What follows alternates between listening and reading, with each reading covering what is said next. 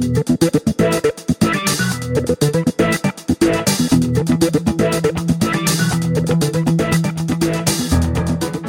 sejam muito bem-vindos a mais um programa do podcast Informação em CIT, Informação em Ciência e Tecnologia. Eu sou Elton Carvalho, professor da Escola de Ciências e Tecnologia, da área de Matemática, e estou aqui com a Ana. Eu sou Ana Luísa, ex-aluna da graduação em BCT e agora aluna de Engenharia de Computação. É, eu sou a professora Jossana Ferreira, né? Sou professora da disciplina de Eletricidade Aplicada, né, do quarto semestre do BCT. Trabalho especificamente com máquinas elétricas, dispositivos de potência, né? Com circuitos que estão relacionados à eletrônica de potência né? E vim aqui tentar contribuir com esse podcast hoje. Isso, obrigado. A professora Jossana também é a assessora acadêmica da, da Escola de Ciência e Tecnologia e é isso que nos inspirou a convidá-la aqui para falar sobre o tema desse programa, que é o curso do bacharelado em Ciência e Tecnologia. Então, você que está ouvindo esse programa agora, que você recebeu o link porque alguém foi na sala de aula, na sua, na sua aula de cálculo 1, entregou uma folha de papel, a gente está fazendo isso aqui para você, para você ficar um pouquinho menos perdido, tá? Porque eu imagino que muita gente que entrou aqui deve ter ficado perdida. Ana, você ficou perdida quando chegou Com aqui? Com certeza. Você entra no bacharelado em Ciência e Tecnologia, você não sabe muito bem o que você está fazendo, qual curso você está fazendo e qual o objetivo, mas com o tempo você vai procurando saber e é bom também já desmistificar isso no início do curso. Por isso que é uma boa iniciativa, a gente tirar todas as nossas dúvidas para já ter um norte maior durante a formação da gente CIT. Foi mais complicado para mim que eu só consegui descobrir realmente no, no decorrer do curso, assim, no final do curso. Esse fato de ser perdido não é uma exclusividade dos alunos que chegam, porque os professores quando chegam também é uma proposta completamente nova e isso realmente realmente deixa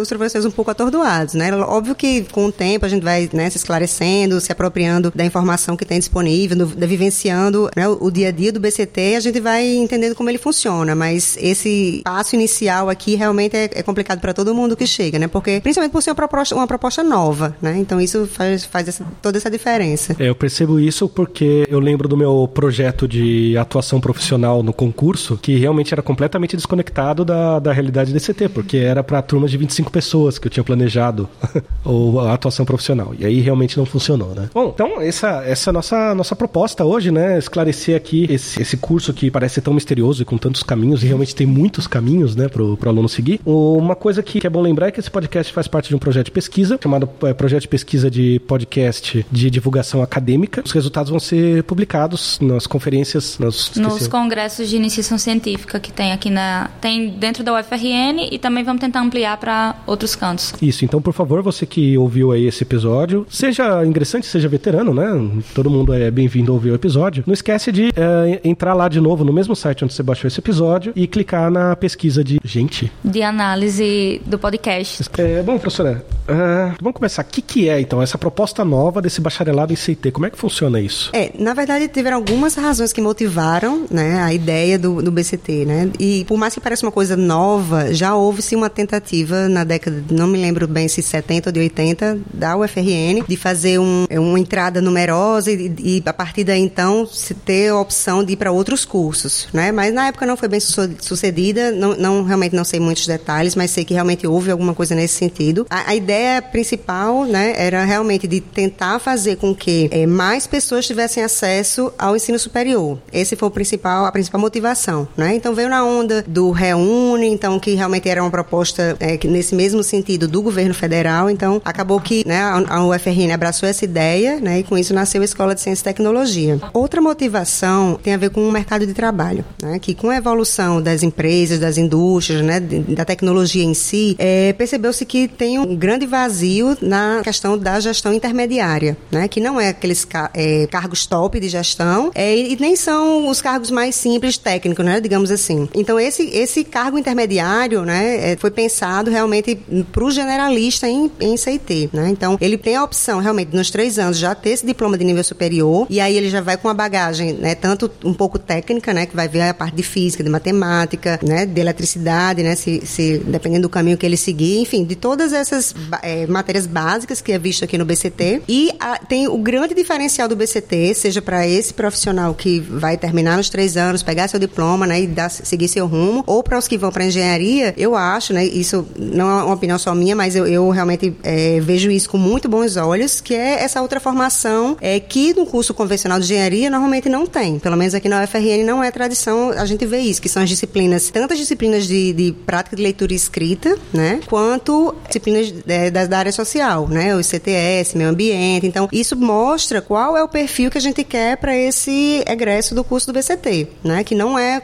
realmente comum nas engenharias. Então, o, o profissional, quando ele sai do BCT, né? Quando ele já termina esses três anos, ele já tem essa ideia é, diferenciada em relação às outras engenharias. Eu acredito muito nisso, né? E a parte de, aí e, também assim uma outra questão que não é a do generalista em BCT, né? Ocupar esses cargos de gestão intermediária, é, seria realmente diminuir um pouco a evasão dos outros cursos, né? Porque imagine que é, um aluno entra lá na engenharia mecânica, ah, eu quero fazer engenharia mecânica. Só que aí quando ele vai cursando, ele puxa vida, não é isso que eu quero. Eu queria fazer petróleo, ou então queria fazer mecatrônica. Aí o que ele tem de fazer? Um processo né, de reingresso ou de outro vestibular, na época era vestibular, né? Antes do BCT, enfim. Ele tem de fazer um outro processo. Aquela vaga que ele pegou inicialmente, ela é meio que perdida, né? Entra no processo de reocupação, mas, enfim, poderia outra pessoa que realmente queria estar ali. Então, o BCT veio um pouco acabar com isso, né? Porque ele vai entrar, tem ali pelo menos é, dois anos para poder decidir, realmente, pelo menos ter uma ideia do que quer, que é quando ele mais ou menos escolhe as ênfases, né? E tem três anos para de fato decidir se não, eu quero estar em engenharia, eu quero ir para o generalista, né? Então, ele realmente tem um tempo maior. E isso, né,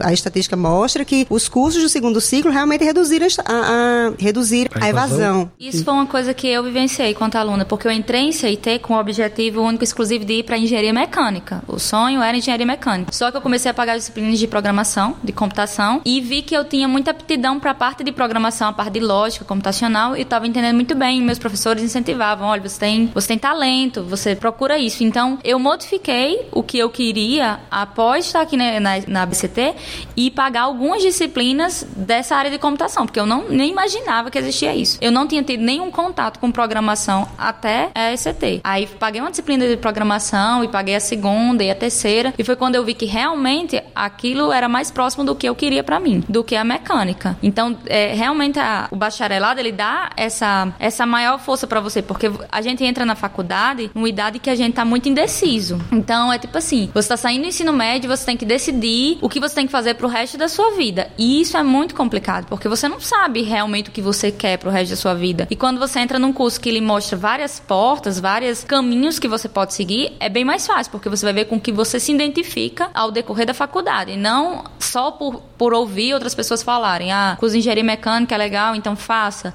Mas você não sabe se você tem realmente muita aptidão para as áreas de engenharia mecânica, se aquilo ali vai lhe agradar de estudar, porque você tem que pensar também que quando você faz um curso de graduação, é algo que você está buscando para sua vida, uma coisa que você está buscando trabalhar com aquilo. Então você tem que ter, além da aptidão, tem que gostar do que você faz. Então a AST, ela, ela é, o bacharelado deixa muito aberto isso. Você paga disciplinas em várias áreas distintas e você consegue ter contato com vários cursos distintos. Aí você decide realmente o que é melhor para você. É, isso aconteceu um pouco comigo também, né? Na verdade, eu fiz engenharia elétrica, né? Na época da minha graduação, você tinha que optar é, em escolher uma de três ênfases, né? Na época eram telecomunicações, eletrônica ou a parte de eletrotécnica, né? Então, eu quando eu entrei na graduação, eu disse, não, eu quero fazer telecomunicações, né? Na época eu estava começando a estourar essa coisa de celular, então uhum. realmente era uma coisa que eu, eu gostava bastante. Ainda gosto, mas à medida que eu fui cursando as disciplinas, que eu fui vendo, né? Então, não era nada aquilo do que eu pensava, né? Então eu, eu realmente mudei de área de ênfase, né? Digamos assim, eu optei por eletrotécnica porque eu me identifiquei muito mais com, né? Com, com as matérias, com que, né? Eu gostava muito mais de estudar esses assuntos do que os de telecomunicações, né? Então imagino que se fossem, se fossem cursos distintos, né? Eu ia ter de realmente sair de um para entrar em outro, né? Então eu vejo isso mais ou menos como o BCT, né? Que realmente você entra, você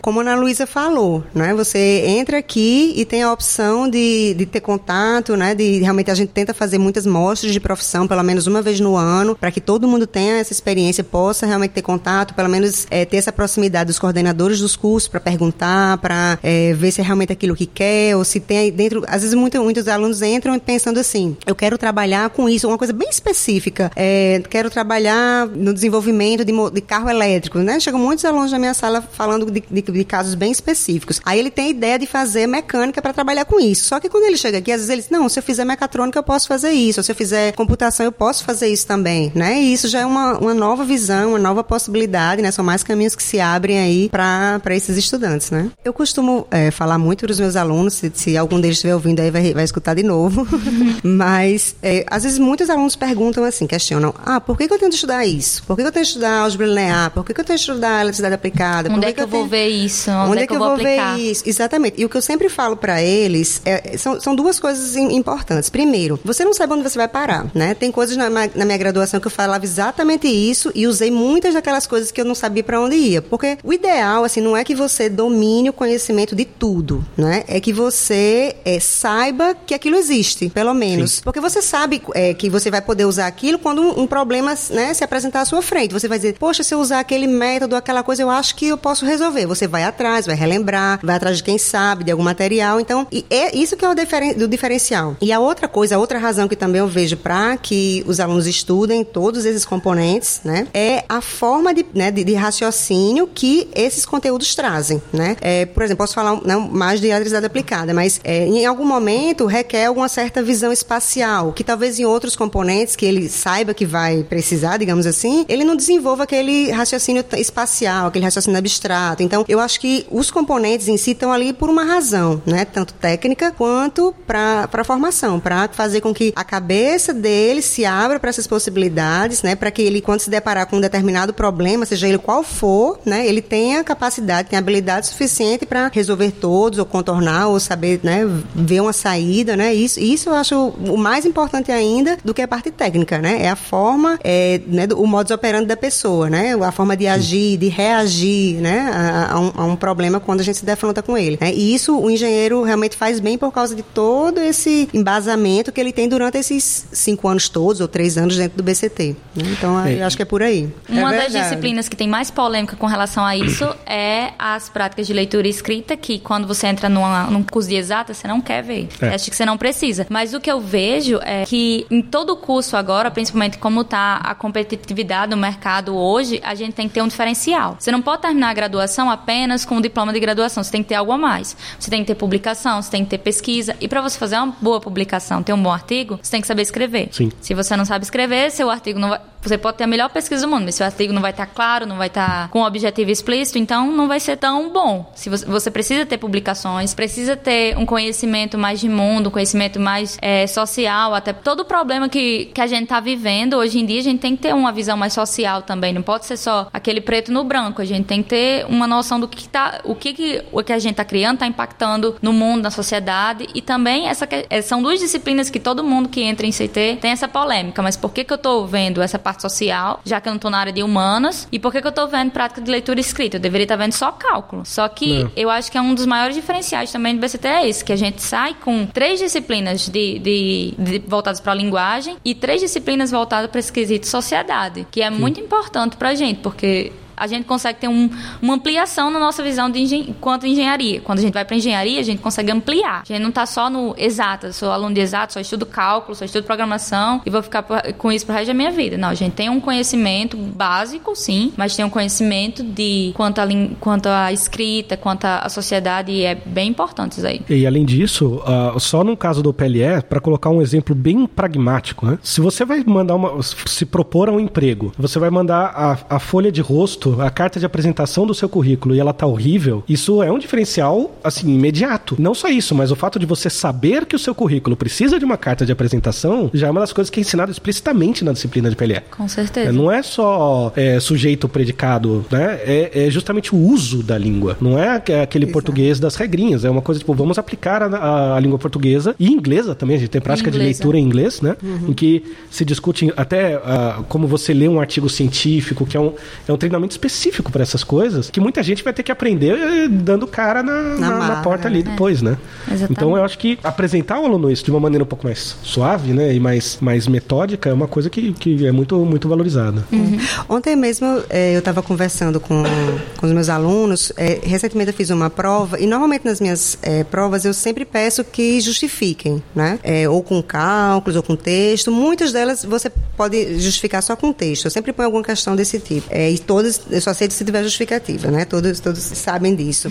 é, e por ter, de certa forma, um pouco de texto, por mais que seja uma disciplina bem técnica, né? Com muitos cálculos, é, eu percebo que realmente muita gente ainda tem dificuldade em se expressar, né? Então, isso realmente eu acho que traz uma, uma grande dificuldade para a vida profissional, né? E eu sempre né, insisto nessa tecla, que dizendo que eles realmente têm de praticar isso, de, de pensar que isso é, é, como se fosse o cartão de visitas dele, né? Uma pessoa que vai ler um texto dele, um relatório, ou um, um né, uma carta de recomendação, enfim, qualquer coisa que, que ele tenha escrito, né, vai dizer muito sobre ele. Então, é, ele tem que se preocupar com, com, essa imagem profissional dele e tem que fazer isso já, né? Não, não é de uma hora para outra que ele vai melhorar. Então, na, nas, nos pequenos gestos, numa prova, num projeto, num relatório, enfim, nos documentos que ele faz, ele tem de praticar isso, porque é aquela história, o costume de casa vai à praça. Então, se você se habitua a fazer as coisas de uma forma é, errada, né? Então, isso vai se perpetuando, né? Então, é, eu sempre chamo muita atenção disso, né, para eles, né? Para eles se preocuparem com a imagem deles. Isso, obviamente, envolve a linguagem, né? A forma que eles é, se comunicam, né?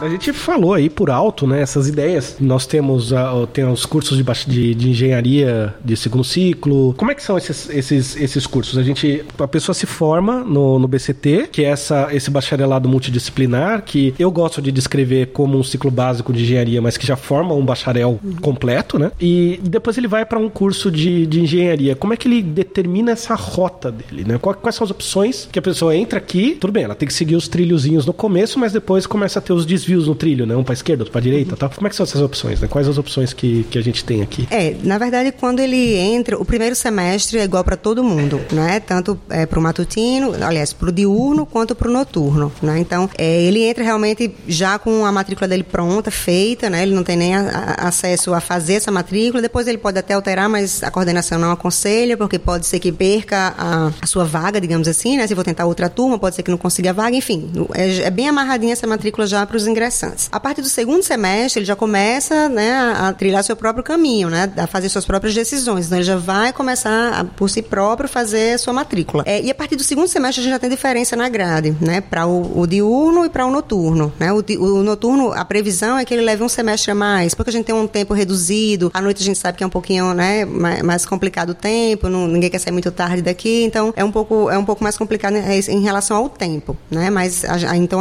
teve uma mudança no projeto pedagógico pedagógico justamente para incluir essa mudança, para que o noturno pudesse ter um pouquinho mais de tempo, né, ter, ter essa, essa facilidade, essa tranquilidade, né, de, de um tempinho a mais. É, aí ele vai seguindo, né? Quando ele chega mais ou menos é, terceiro, quarto semestre, que ele é, integraliza 900 horas, ele tem a opção de solicitar a ênfase, né? A ênfase pode ser uma das engenharias, né, que são oito, ou pode ter uma das, da, pode ser uma das ênfases dentro do, do próprio BCT, né? Que além das engenharias, a gente pode ter a, parte de negócios, tecnológico. Quando ele integraliza as 900 horas, ele tem a opção de é, optar, né, por uma ênfase que seja ela uma das engenharias ou uma das ênfases, né, que são próprias do BCT, né? Então ele vai cursar essas ênfases até completar as 2.400 horas, que dá em média três anos para completar o BCT. E daí tem uma seleção. Se ele já tiver na ênfase, é, é meio que automático hoje em dia essa passagem para as engenharias, né? Mas se ele optar por não fazer o segundo ciclo, né, não cursar realmente essa essa engenharia, ele pode, é, mesmo escolhendo qualquer uma das ênfases, ter o grau. Na verdade, todos vão ter o grau de bacharel em ciência e tecnologia. Tem uma formatura, com beca, tudo bem direitinho, né? Porque, enfim, é um, um diploma de curso superior. Aí o que, é que eles vão fazer? Eles solicitam esse é, reingresso de segundo ciclo, né? Que se eles tiverem feito, por exemplo, engenharia ambiental, eles fizeram a ênfase de engenharia ambiental, então se se formaram com essa ênfase, então eles já podem solicitar o ingresso no curso de engenharia ambiental, né? Então isso é, fica meio que automático hoje em dia, porque a gente já meio que seleciona essas vagas, né, na própria ênfase, né, porque o, as vagas são limitadas para o segundo ciclo. A gente tenta fazer isso de uma forma mais tranquila dentro do próprio BCT, para que a pessoa não se programe de uma forma lá na frente e não consiga essa vaga. Mas mesmo que se, se isso ocorrer, ah, eu queria tanto essa ênfase de ambiental, mas eu não consigo de jeito nenhum, né, por alguma razão, enfim. Aí ele pode realmente optar por uma outra ênfase, né, concluir o BCT e, e tentar o segundo ciclo em uma outra ênfase, né, em uma outra engenharia, desde que ele tenha cursado as disciplinas daquela ênfase em específico. Tem até a oportunidade de você concluir o BCT como generalista, né? Sem dar entrada em nenhuma ênfase, pagar disciplinas de uma ou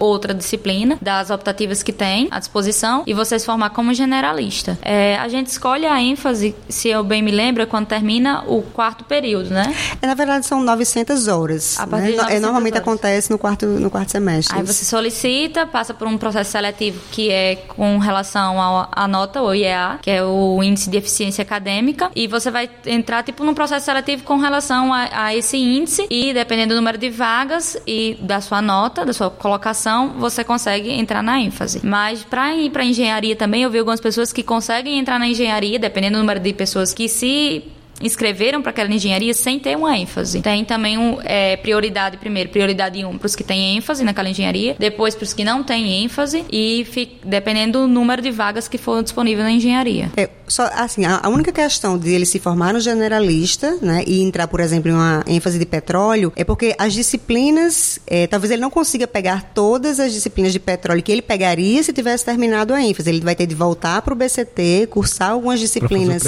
dessa ênfase de petróleo, né, para conseguir ter os pré-requisitos exatamente para cursar as disciplinas lá em petróleo. É porque quando você entra na engenharia, você já entra, é como se você tivesse realmente continuando Isso. a graduação. Você termina o BCT e entra na engenharia já no sexto período. Uhum. Você já entra no sexto período. Então você já tem que ter pago uma certa quantidade de disciplinas e tem as disciplinas do sexto período que tem pré-requisitos nas que você pagou na ênfase.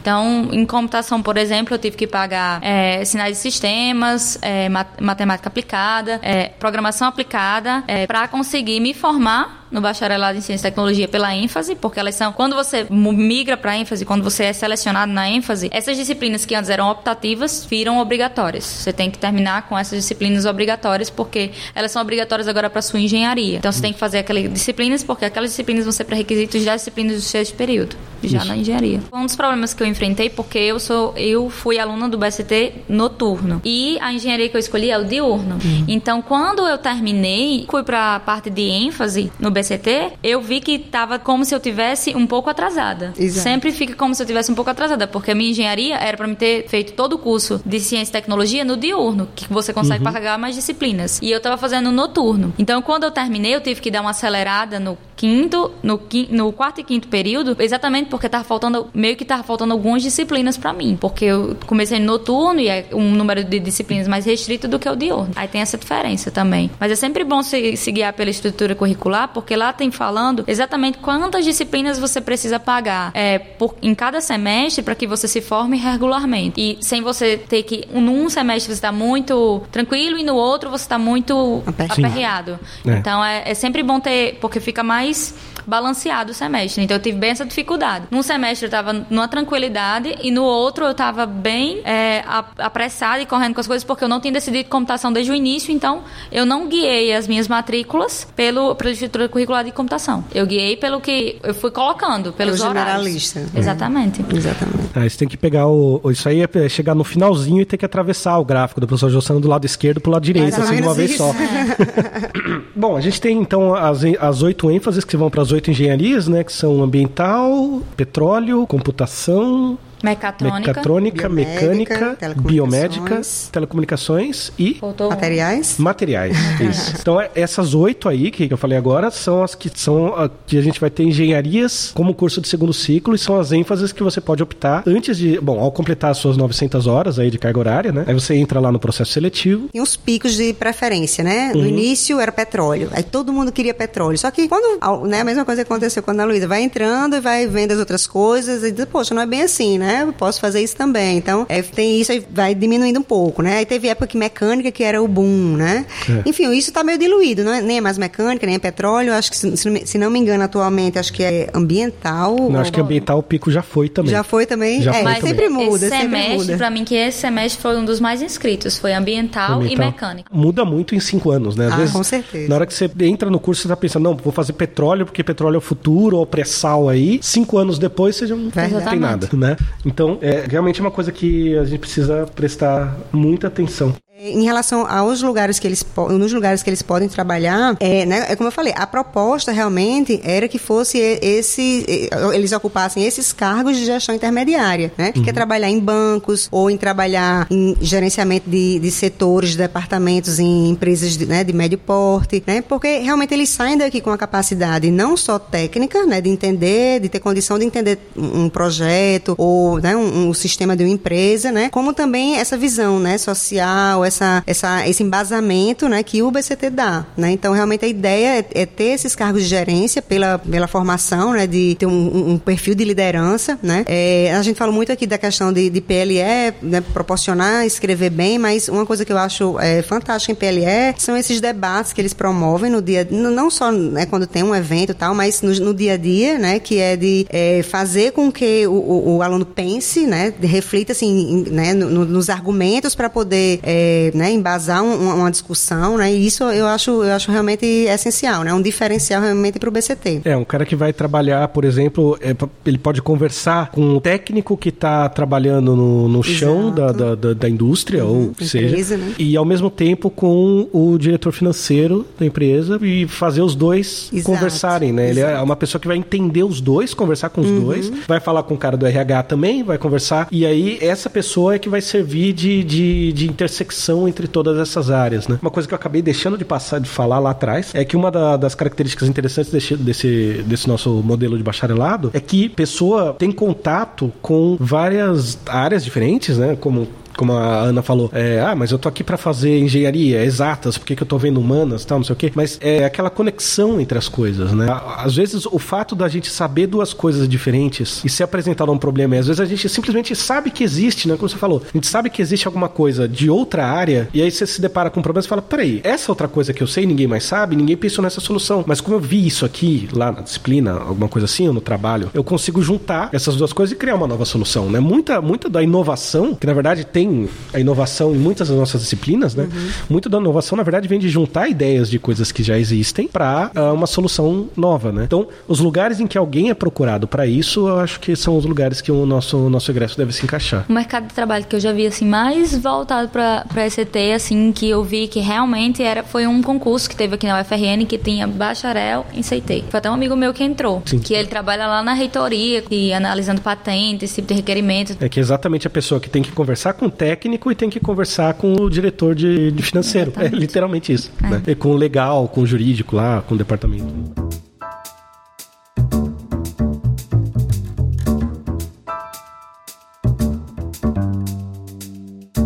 Mas a gente tem também aqui na escola o curso de pós-graduação. Tem o MP Inova, que é o mestrado profissional em inovação, e tem o mestrado profissional em ensino de física, né? É uma das possibilidades para o egresso do BCT, né, mesmo que ele não opte por ir para ir para uma das engenharias, é de procurar uma pós-graduação. E a gente tem é, alguns casos aqui que fizeram isso, principalmente para quem quer seguir é, na área de, bio, de neurociências, não é? Sim. Porque eles não têm graduação, têm só o mestrado, então muitas, muitas vezes as pessoas vêm para cá, procuram a ênfase de neurociências, né, dentro do BCT, ou seja, quando termina os três anos, já seguem aí para pós-graduação em neurociências, né? E como, como não, é uma, não é uma graduação comum, né, usual, neurociências ainda, né, eu nem, nem sei quantos tem, mas eu sei que são pouquíssimos no país, é, tem alguns alunos de fora, justamente aqui, cursando o BCT por causa do Instituto do Cérebro, para fazer uma pós-graduação vinculada ao Instituto do Cérebro, né? Então, né, só também mostrando esse outro caminho, que quando você terminar o BCT, se você realmente você focar na pós-graduação, se for isso que você quer, você também já tem a graduação necessária, né, para concorrer aí esses, é, esses mestrados, né, esse, essa, aqui da MP Nova, mas qualquer um outro aí no país, né. De fato, o bacharelado em ciência e tecnologia é um bacharelado, é um título superior. Então, ele pode se candidatar a, acho que a maioria dos programas de pós-graduação, né, a maioria uhum. exige apenas um, algum título superior. Agora, se você procurar, por exemplo, uma pós-graduação em física, geralmente vai ter um exame de ingresso, que vai depender de, que vai ter nas provas questões de disciplinas específicas uhum. dos cursos de física, e aí pode ser que tenha uma, uma pequena desvantagem Exato. também no, no, processo seletivo. Mas é um título superior e um caminho muito, muito, muito comum são esses mestrados profissionais. Né? O mestrado profissional, na verdade, talvez seja até uma ideia de fazer um programa futuro sobre o MP Nova e o mestrado profissional em ensino de física, né? Um, uhum. Que esse aqui a gente está mais voltado para a graduação. Talvez a gente faça um programa no futuro para a pós. Mas esse MP Nova é, uma, é um, um programa de pós-graduação e que a ideia é você estimular negócios de inovação. Então é de negócios e de inovação tecnológica. Então tem muita, muita gente que tem que trabalha com startup tecnológica, e aí tem, tem disciplinas que envolvem isso, envolvem a gestão dessas empresas, que também na graduação a gente tem disciplinas de gestão, né? De gestão de ciência, tecnologia, inovação. E gestão dessas empresas, muita, muita interface, muito, muito networking, né? Contatos entre eles, muitas apresentações de trabalho, muitas correntes de colaboração para você poder ter uma pessoa que teve uma ideia uma, que é melhor em gestão, se junta com um programador, etc. E esse MP Nova junta essa, esse pessoal para poder criar esse ambiente de, de inovação. Né? Então a ideia é criar um ambiente de inovação e isso tem, tem é, surtido efeitos aqui. Então agora acho que a gente está na segunda ou terceira turma, é, iniciando, tá, tá, Eu acho que é tipo um, também uma coisa que a gente não falou, que é uma parte de iniciação no mercado de trabalho, que é a parte de startup que dentro da BCT também já tem, que é essa parte que já lhe dá um contato com o que seria uma empresa, que é as empresas júniores, que estão muito disseminadas em todos os cursos, pelo Sim. que eu vejo. E já tem aqui na BCT que mostra o que você faz. É, é, eu, não, eu não lembro o nome. Tem uma empresa Sólidos. que chama... A, a de Sólidos é, é, de mecânica, né não? Ah, é, é, é mecânica. Aqui, tem a, é, Eject. Eject. Eject, é. Eject. E é de, de inovação aqui dentro do BCT, Sim. que é do BCT mesmo. Essa talvez mostre muito bem o que um bacharelado em ciência e tecnologia pode fazer. Sim. Pode ter inserido no mercado de trabalho.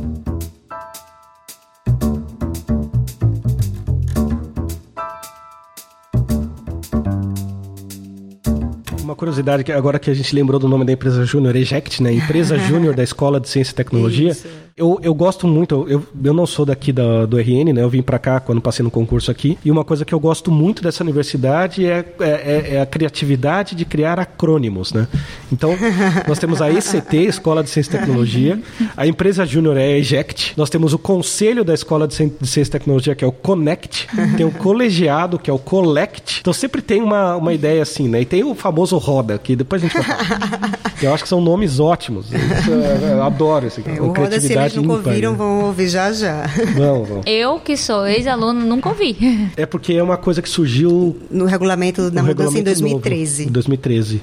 É, então, mas foi bem no ano que eu entrei aqui. Eu entrei em 2014.2. Ah, mas se você já se formou, então você não chegou nem perto do Roda. Não, cheguei. Não, não, 2013 não. 2013 foi 2015. a mudança para. É, tem razão. Foi, tem, foi o ano passado, eu é, acho. Foi a mudança não? de grade. O ano retrasado, 2016. 2016.1 assim. ele entrou em efeito no sistema, mas ele entrou em efeito no papel 2015.2, eu ah, acho, uma coisa tá. assim. Aí eles implementaram no CIGA e, e, entrou. É o regime de observação de desempenho acadêmico, né? Se você hum. tem uns índices abaixo de uns níveis lá, hum. você só consegue fazer sua matrícula se o seu orientador acadêmico ah, autorizar. então é isso. Isso aí está no rolo. É isso, é isso. Quando Uma você é indeferido né? pelo seu próprio orientador acadêmico. Né? Isso. Ainda bem que durante a graduação não passei por essa situação. Né?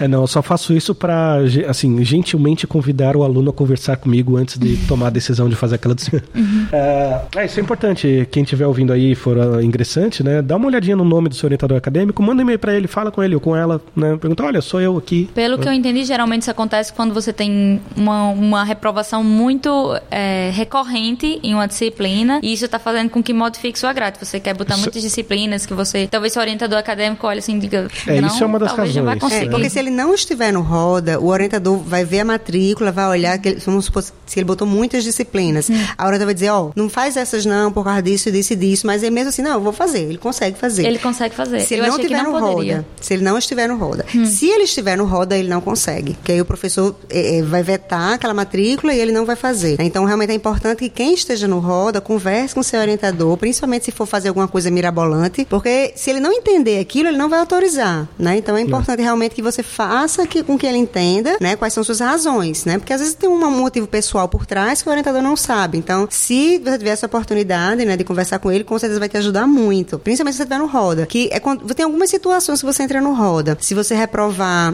eu não me lembro se são duas ou três vezes o mesmo componente. É, eu acho que são duas, eu porque era algo assim. três já, já, já jubilado, né? É quatro jubilado. Na verdade, o critério, é, pelo que eu percebi, o critério é exatamente metade do critério do jubilamento. Ah, tá. Então, quatro reprovações é, implicam jubilamento, desligamento do curso, né? Isso. Se então, duas Se é tua taxa de sucesso for menos do que meio, em um semestre. É, e tem um outro índice que eu não me lembro agora também, que se cair um pouco é, abaixo de um nível, entra você entra nesse... no roda também. Uhum. Não é um estado permanente. Eu entrei no roda, vou estar lá para sempre. Não. Se esses índices é melhorarem, você conseguir passar naquela disciplina, né? Enfim, dependendo da razão que tiver, que tiver te colocado no roda, o próximo semestre você pode sair do roda. Né? Isso não é uma coisa interessante, saber? Porque eu não sabia. Eu é. achei que eu mesmo, tipo, não, não tendo essas reprovações recorrentes na disciplina, mesmo assim, se meu orientador acadêmico dissesse que eu estava vetado para aquela disciplina, eu estaria vetada. Eu não sabia que você entrava não. ou não no roda, eu não sabia disso. Não, nesse caso, o, o, orientador pode falar, não faz, só que é uma recomendação. Uhum. Daí você pode ou não acatar essa recomendação. Porque às vezes você fala, olha, não faz porque, por exemplo, sei lá, alguma disciplina, ó, não, não recomendo fazer essa disciplina antes de fazer a disciplina tal, por exemplo. Uhum. Né?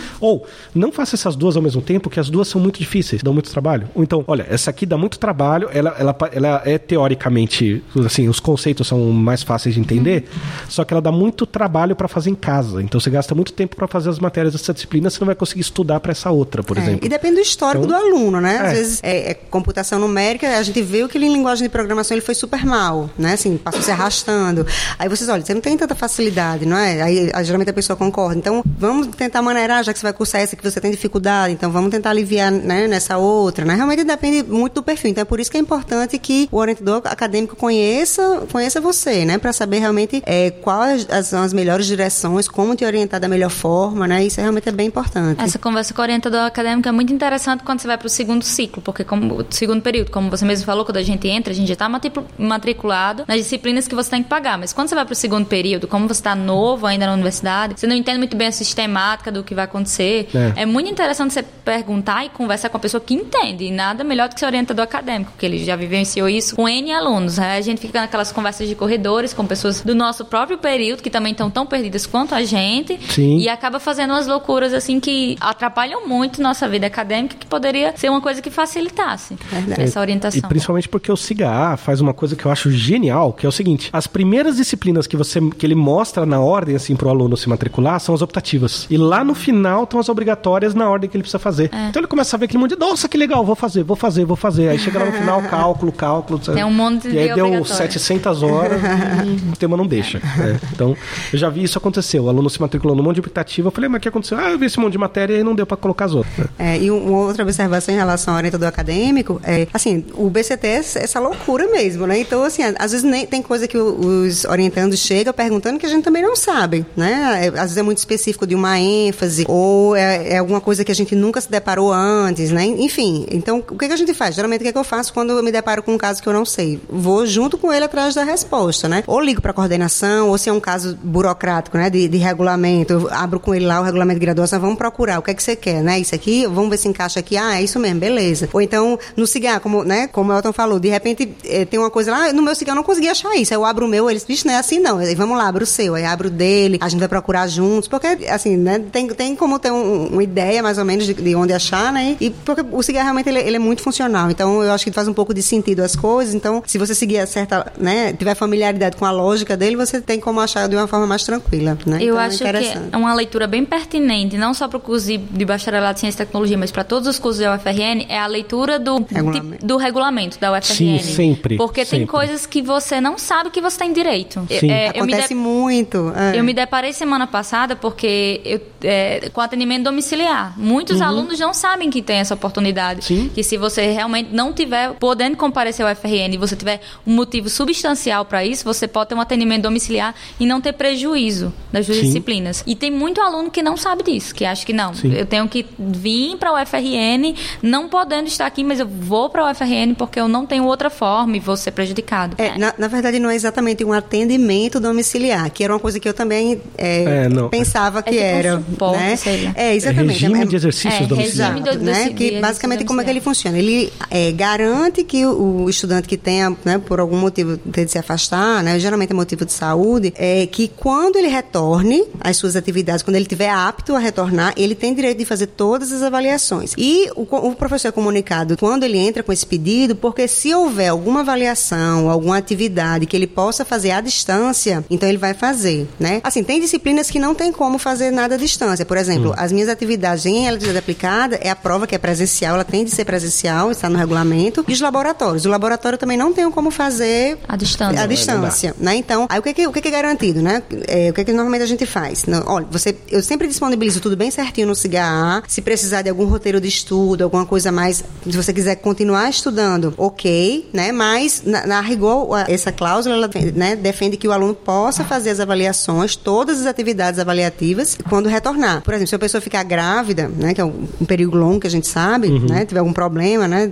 Enfim, quando a pessoa retornar, digamos que ela perdeu as três avaliações do semestre, ela tem direito de fazer as três avaliações. Ah, mas se a turma já tiver sido consolidada quando ela voltar, o professor é orientado a consolidar a turma normalmente, ela faz as provas, se realmente ela tiver condição de ser aprovado, né? Se as notas que ela tirou for para ser aprovada, então é aberto um processo, aquelas notas são inseridas sem problema nenhum. A pessoa realmente em relação a isso não tem prejuízo. O ruim é porque realmente perde as aulas, né? Se a é. pessoa não for autodidata para se apropriar daquele assunto sozinha, tem, vai ter uma certa dificuldade, dificuldade. Mas, mas, enfim, tem esse direito. Se ela quiser fazer as avaliações, ela vai fazer sem problema nenhum. É isso que eu acho interessante, assim, porque a UFRN, acho que qualquer universidade em si, é um, um espaço muito amplo, são muitas coisas que você tem que ter conhecimento. Então, Sim. quando você tem um, é onde recorrer, isso seria mais fácil. É, com o orientador acadêmico, talvez ele possa lhe ajudar. Acadêmico com, muito aí. E é, é bom porque quando você entra, você tem muito receio de perguntar, de ir atrás, você não sabe onde fazer isso. Mas é muito mais facilitado quando você pergunta, não, não fica imaginando como resolver o problema. Que a gente faz muito isso. Ai, ah, não, eu tenho que fazer isso, mas eu não sei como fazer, mas também não vou atrás, porque é muito burocracia. Exatamente. Só que tem que ir nem atrás. É, né? Às, às vezes, vezes nem é. Às vezes vai até pelo cigarro. Né? Às vezes é uma coisa bem simples, é. Do negócio de desmistificar o cigarro. É, uma coisa que eu, que eu gosto de falar é que uma das coisas da universidade, além da gente, assim, o conteúdo é a menor das coisas. O conteúdo é só uma desculpa para trazer as pessoas para cá. Porque na prática, uma das grandes virtudes, uma das grandes, virtudes não, mas habilidades e competências, né? A gente gosta dessas palavras no ensino, né?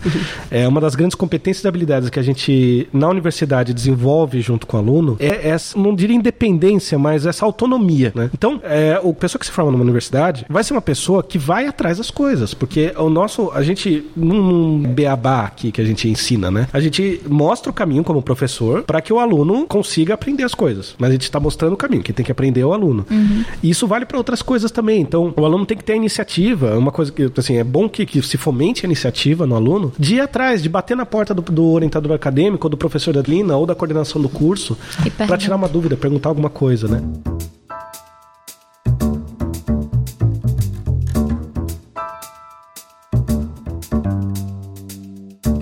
Tem alguma coisa interessante aí sobre, sobre o curso, sobre a, o nosso caminho aqui no, no, no, bacharelado, coisas inusitadas. Por exemplo, uma coisa que eu, que eu achei bastante inusitada, que inesperada na verdade, foi esse, essa ênfase em neurociência. Eu não, não esperava, eu vim prestar o concurso aqui, também cheguei. Eu tô comparando justamente a, o aluno recém-chegado comigo, recém-chegado aqui com o professor. é, né, acho que é justo. Estão perdidos do mesmo jeito. Tá bom, é, engenharias vão sair daqui e tudo mais, mas tem neurociências, como é que vai ser isso, né? E aí um dia eu falei, tava, tava falando com um aluno meu de álgebra linear, um cara bem, bem, bem trabalhador, assim, bem legal. E ele falou: Ah, professor, eu tô interessado em mexer com próteses. E próteses que se movem automaticamente, tipo, que detectam o sinal nervoso e respondem ao sinal nervoso automaticamente para a pessoa poder mexer a prótese de maneira natural. Só que eu tô na dúvida se eu faço a ênfase de neurociência ou se eu faço a ênfase de mecatrônica. mecatrônica né? Eu falei, cara, o melhor que você pode fazer é falar com os professores que trabalham com isso, olhar pesquisa deles, né? Trabalhar. E agora ele está trabalhando com o professor Orivaldo, que é da, da Câmara de Informática. Trabalha com robótica. Trabalha com robótica, que está no caminho ali. Inteligência artificial. Inteligência artificial, né? Então, quer dizer, você pode usar uma, uma um sistema de inteligência artificial para interpretar o sinal do neurônio e traduzir isso para movimento dos motorizinhos lá do, do braço, né? Então, e ele já está fazendo isso, já apresentou trabalho na IEEE e foi tá super feliz lá desenvolvendo um trabalho super interessante de justamente inteligência artificial para o braço se mover autonomamente, né? Só com um comando simples, tipo, vá para lá e ele move todos os motorizinhos dele da maneira que precisa. E ele tá nesse caminho. E é uma coisa que eu não esperava. Assim, essa parte da robótica, sim, mas eu não esperava essa ligação, porque agora vai ser. É, não é um caminho muito difícil para ele começar a conversar com neurociências e colocar o sinal neuronal como entrada dessa inteligência artificial para que a saída seja o movimento do braço. Uhum. Então, isso é uma, uma maneira de, de, juntar áreas completamente separadas, uma inclusive que eu nem imaginava que tinha nesse ET, para criar uma tecnologia nova com potencial absurdo. Eu achei sensacional esse resultado. A maior curiosidade que eu tenho com relação a esse bacharelado em ciência e tecnologia é que você se descobre aqui. Sim. Acho que é o ponto-chave do, do bacharelado. Você se descobre, você sabe o que você quer. Você começa a entender mais ou menos quais caminhos você tem que seguir. E é, é um ponto bem interessante aí, porque você chega perdido, mas você sai com uma direção bem mais traçada do que você quer. E foi isso que aconteceu. Sim. Aí você consegue interligar. Acho que as Sim. engenharias que saem do CIT são muito interligadas. Tem assim, é tanto caminho que você pode seguir que não, não tem como você não se identificar com alguma coisa. Você tem que se identificar. Só tem que passar pelos três anos de CIT, que não é fácil.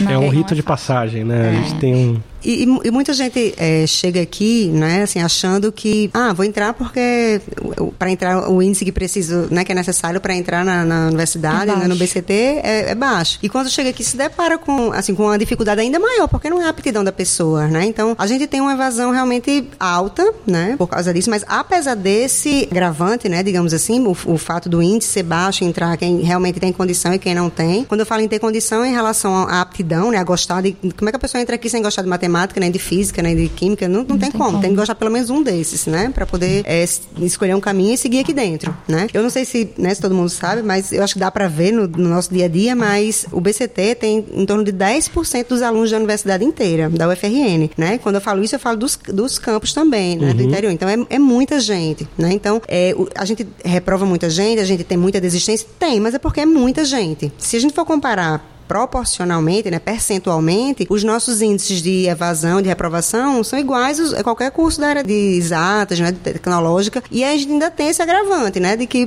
para entrar o índice é baixo, então muita gente entra sem realmente querer fazer aquilo, né, então entra só para ter o pezinho aqui na UFRN, né, segura uhum. a vaga por um tempo, mas logo sai, né, essas pessoas obviamente entram para os nossos índices de evasão. Né?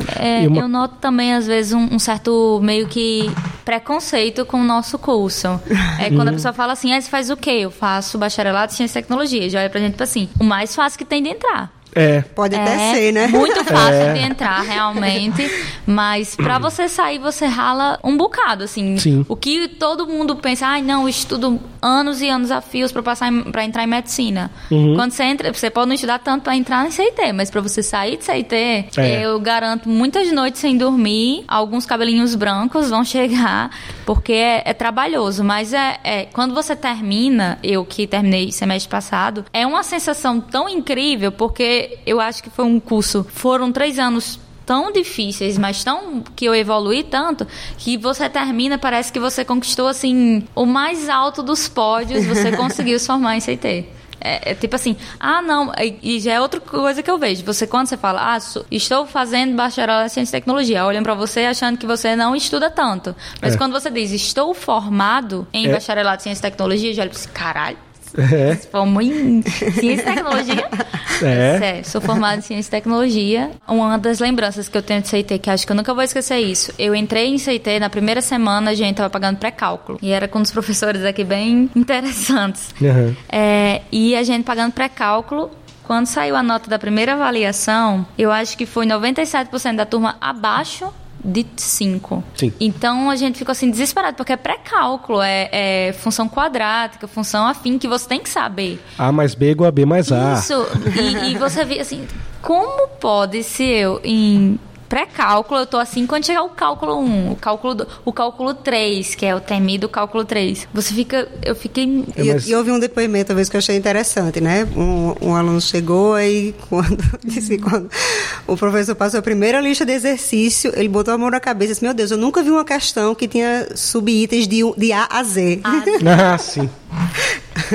Eu achei engraçado. Ah, Jesus. É, realmente pode chocar um pouquinho, porque no ensino médio é um pouco diferente, né? Assim, a é. dinâmica da coisa. E além dessa passagem para o um ensino superior, que já tem suas né, significativas diferenças, ainda tem essa coisa de ser cálculo, ser matemática pesada, é. né? Que a gente já começa Sim. com tudo realmente, né? A gente já assume que a base do ensino médio, ela existe, mas quando chega aqui, né, a gente viu que não é bem assim, né? A gente percebe que tem, precisa desse, desse reforço, né? Que é o que é feito com a tentativa de, de ser feita com pré-cálculo, né? Mas é, o que eu noto, o pessoal entra em pré-cálculo achando que vai ser a disciplina mais fácil. Ah, pré-cálculo, é. é matemática do ensino médio.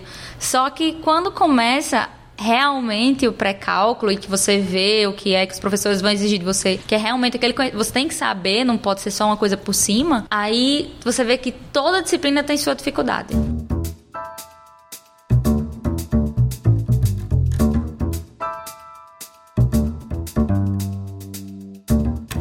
Das coisas que eu escuto muito por ser aluna é essa questão. Ah, mas o professor, ele passa uma lista de exercício com um tipo de questão e na prova é outro tipo de questão. Mas é tipo assim, a lista tá lhe mostrando algumas formas de é, você inserir aquilo dali. E na prova vão ser outras formas. Você tem que entender o que você está fazendo. E muita gente quer ainda aquele negócio do ensino médio, que vai ser, ah, a questão vai ser essa, aí vai ser na prova a mesma questão, só mudar os valores e você não precisa pensar. É uma coisa mecânica. E não é assim que eu vejo mais a universidade. Não. Na universidade, é... você tem que pensar o que você está fazendo e aplicar aquele conteúdo para aquele tipo de situação. É por isso que você está formado. não é isso? Se eu não pensasse como você, seria ótimo. Mas eu falo muito para meus alunos, vocês, vocês não estão aqui sendo adestrados, né? Eu não vou, quando eu levantar a mão, vocês vão ter de, de deitar de lado. Não é isso, né? Eu, a gente mostra aqui o conhecimento básico que dê subsídios para vocês concluírem alguma coisa a partir dali, né? Vocês nunca vão ver... É, é, né, uma prova que seja realmente um reflexo, né, um Ctrl-C, Ctrl-V, um copia e cola de uma lista de exercícios ou de alguma questão. Eventualmente, assim, eu pelo menos de vez em quando gosto de botar, botar alguma questão da lista, alguma questão que eu resolvo em sala, só para ver quem está estudando, porque tem gente que nem faz, nem consegue resolver essas questões. Não, então, pelo menos eu sei quem está estudando e quem não está, né? Porque eu sei que tem gente que realmente tem dificuldade, né? Então a gente tenta ajudar, né? tenta contornar, é, né? De, com alguma, com alguma, de alguma maneira, né? Quem chega na minha sala pedindo ajuda, né? Eu sempre tento fazer alguma coisa, mas de mão beijada, né? Fazer as questões realmente reflexo de lista, reflexo de questões já conhecidas, não é para ser assim, na verdade, né?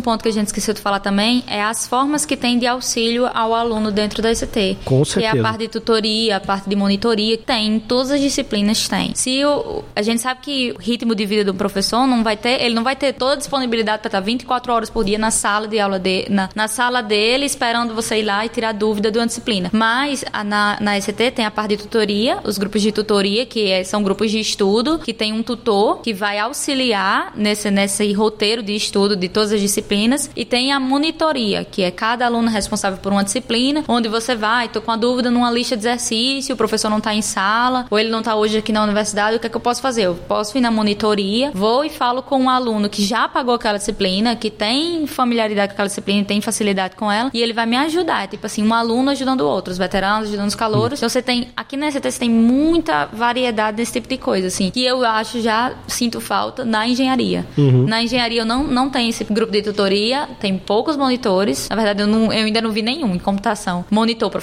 Então, é uma das facilidades que tem em CIT é essa, esse auxílio que você tem no aprendizado. Assim, você, se você não sabe, os seus colegas não sabem, você pode pesquisar, procurar alguém que já pagou, tá como monitor e ou o grupo de tutoria que vai lhe ajudar nisso aí. Infelizmente, a maioria dos estudantes nossos, né, o primeiro curso é o BCT, entra na universidade através do BCT. Então, a gente até fala isso, mas eles não acreditam. É, que realmente a estrutura do resto da universidade é diferente, né? Que a gente tem realmente um tratamento diferenciado, uma preocupação, é, eu não diria maior, mas assim, a gente tenta de todas as formas ter um cuidado assim especial, porque a gente sabe que a retenção é grande, que a evasão é grande, então a gente tenta dar o suporte né, que realmente é necessário é, muitos alunos eles é, se sentem mais confortáveis, mais à vontade de tirar dúvida com os monitores. Né? Isso a gente respeita um pouco. Isso eu percebo. Tem gente que vem com timidez, né? Enfim, tem N razões. Às vezes a linguagem do monitor é mais próxima. Sim, isso ajuda né? muito. É verdade. Mas é, a questão desses auxílios, né? Assim, realmente estão para dar suporte a esse número né, grandioso aí que a gente tem de é. alunos, né? Mas, é, e, e, questão de horário também, é, às vezes o professor está até disponível, mas tem gente que realmente prefere prefere né, ir à monitoria.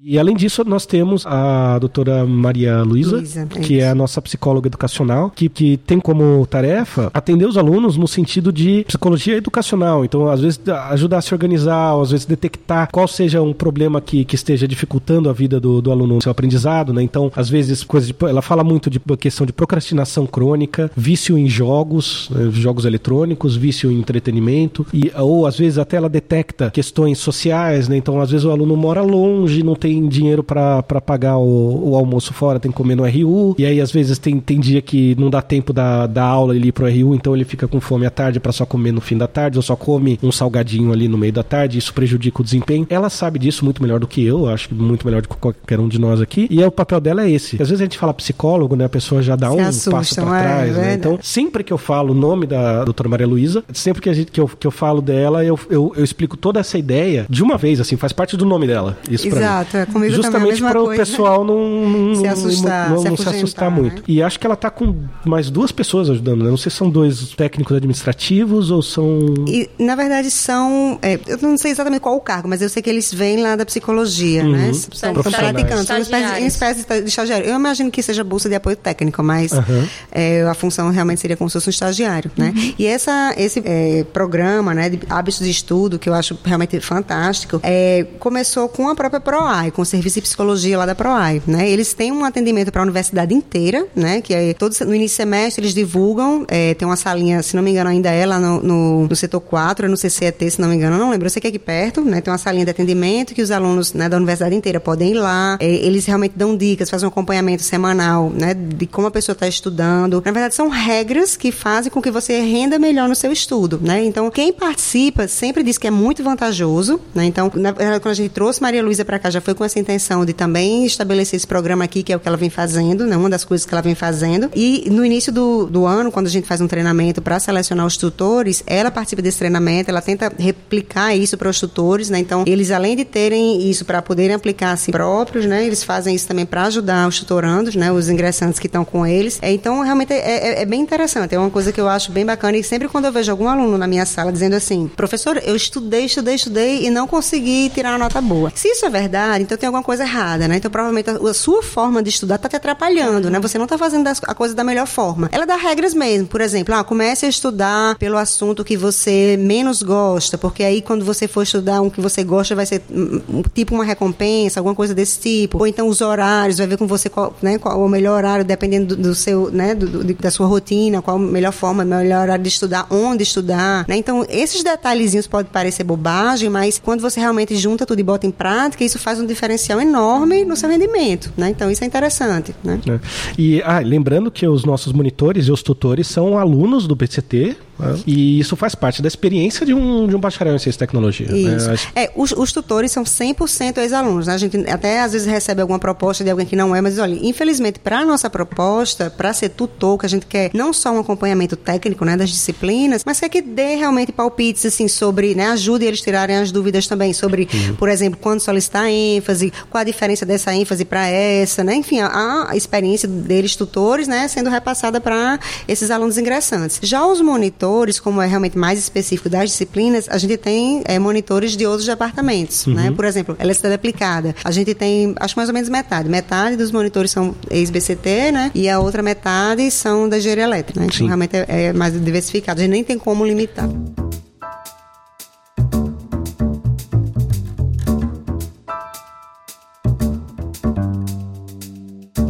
Eu queria direcionar para os ingressantes, né? Isso que eu vou falar agora, que é. Eu sei que a gente escuta muita coisa, né? Ah, entrar no BCT é difícil, né? Eu não vou conseguir. Não, você está no curso errado. Quem já viu faz um negócio mais fácil. Mas é, eu acho que tudo na vida é questão de foco, né? De determinação, de você ter o seu objetivo.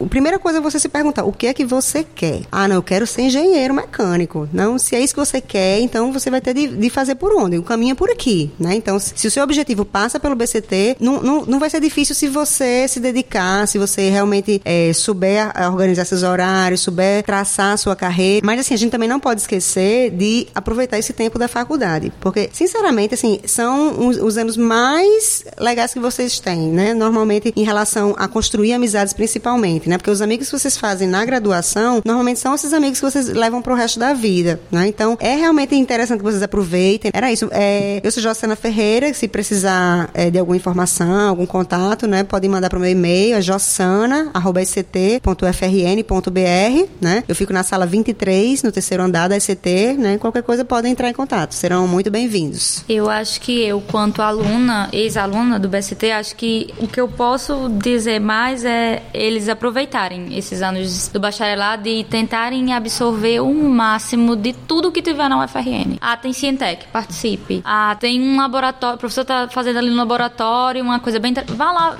ver, porque nenhum professor vai achar errado você ir lá assistir. Então, aproveitar tudo que a ECT tem para lhe oferecer, que são muitas coisas. E hoje tem que ter um pensamento que hoje você não pode sair da universidade apenas com um diploma de graduação. Você tem que sair com um currículo bom, com conhecimento em várias áreas, porque está muito concorrido. Então, aproveitar todas as oportunidades que a, que a universidade em si fornecem. E não se e outro conselho é não se assustarem com notas baixas, porque elas vão vir. É, errar vai fazer parte de qualquer carreira acadêmica que você tiver. Você vai errar algumas vezes e vai ver onde foi que você errou e vai acertar. Mas que notas ruins são, faz parte da vida, e eu digo isso como nerd. Estudei muito, só notas boas, e entrei nesse T e vi algumas notas baixas, e se desespera nas primeiras, mas depois você vai vendo que aquilo é uma coisa natural e que faz parte também, tirar nota ruim para que você, ah, eu tô, eu tô pecando aqui, então eu tenho que me dedicar mais nesse, nessa questão, que eu não tô dando tanta atenção, e procurar e ir atrás da, dos auxílios